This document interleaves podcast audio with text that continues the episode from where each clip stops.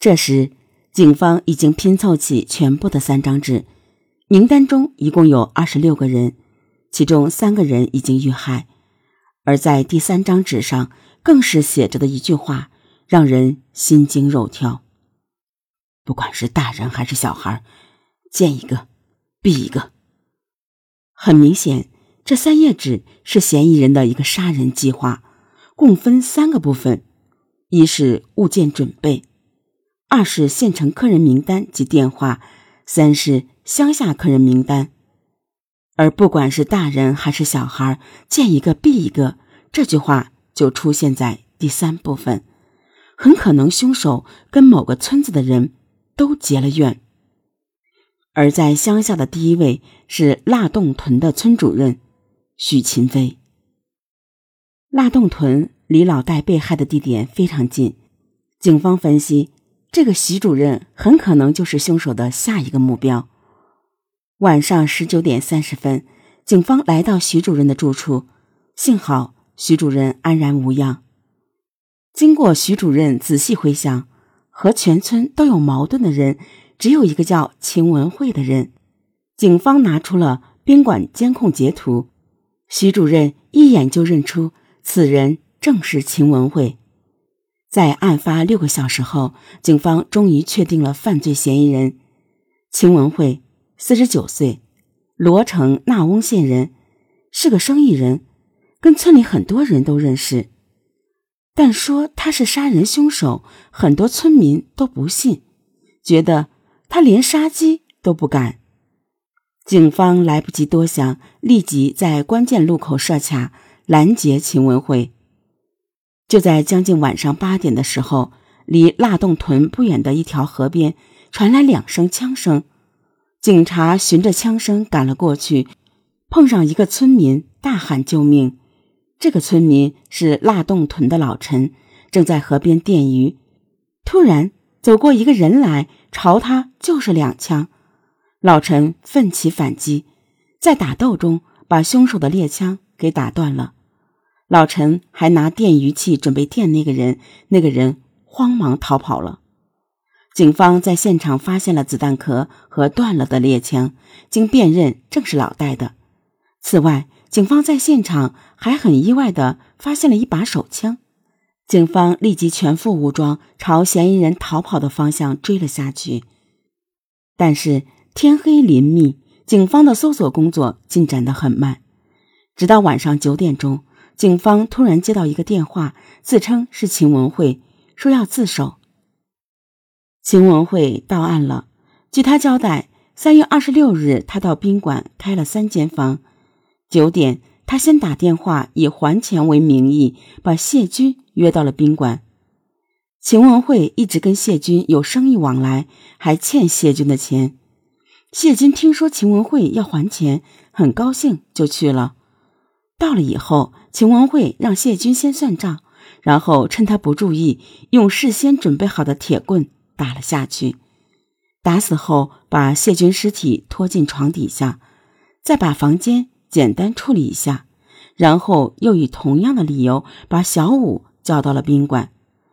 不过这次下手轻了一些，没能一下子打死小五。两个人在宾馆里激烈的搏斗，这引起了宾馆服务员的注意。不过最终秦文慧还是将小五杀死了。离开时，秦文慧在前台续了费，并嘱托服务员不要打扫房间。就是不想让人发现房间里的尸体。秦文慧下午一点多钟打车去找老戴。秦文慧和老戴认识多年，两人一直有生意往来。秦文慧约老戴到山上去打猎，借口让老戴挖竹笋，趁老戴把猎枪放下的时候，用铁棒将老戴打死。之后，秦文慧一边往山下走，一边寻思着下一步计划。山下就是腊洞屯，走到河边，他遇到一个电鱼人，秦文慧直接开了两枪，都没有打中，然后在搏斗中，枪又被打断了，没了武器的秦文慧慌忙逃窜，他知道周围肯定全是警察，走投无路，只好自首了。秦文慧说：“她走到今天也是被逼无奈。她本来是纳翁乡中心小学的一名教师，要不是因为做生意，也不会出后来的事。”秦文慧看到周围的人都做生意赚了钱，她也想赚一点。二零零三年，林场允许私人承包，不甘人后的秦文慧拿出了自己的全部积蓄，又借了些钱。凑了七万块，和朋友一起承包了一片林地，没过多久就赚了钱。尝到甜头的秦文慧不断扩大规模，前后买了八千多亩林地，还开了木柴加工厂。在别人眼里，秦文慧过上了好生活。生意做大以后，以前的朋友谢军和老戴要求跟他合伙。但两人又不愿意往公司里投一分钱，只想占干股，年底分红。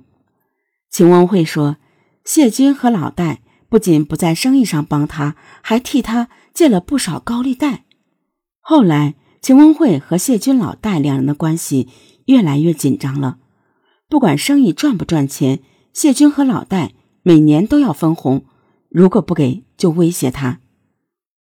谢军老大已死。无法证实秦文慧的话是真是假，但是事实上，秦文慧的生意确实是越来越差，不断扩大的规模让他负债累累。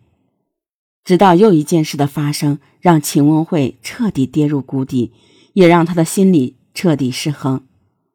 秦文慧承包了腊洞屯后面的一座山林，种了速生桉树，但是村里人听说这种树会破坏水源。不让他种，但秦文慧没有理会村里人，这下激怒了村里人。村里六七十人直接到地里，把所有的速生桉树都拔了。这一下让秦文慧前期投入的六七万全部损失，后期的损失更大。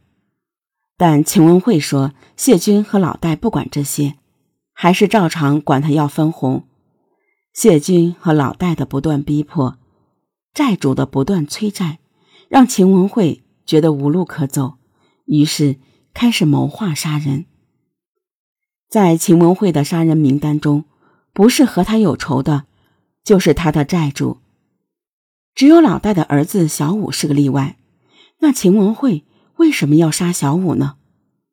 原来秦文慧觉得自己的儿子比较懦弱，他害怕小五将来会找他的家人报仇。所以，先把小五杀掉。每个人的人生路上都会遇到不顺、不公，甚至是失败。关键是用什么样的态度来看待这一切。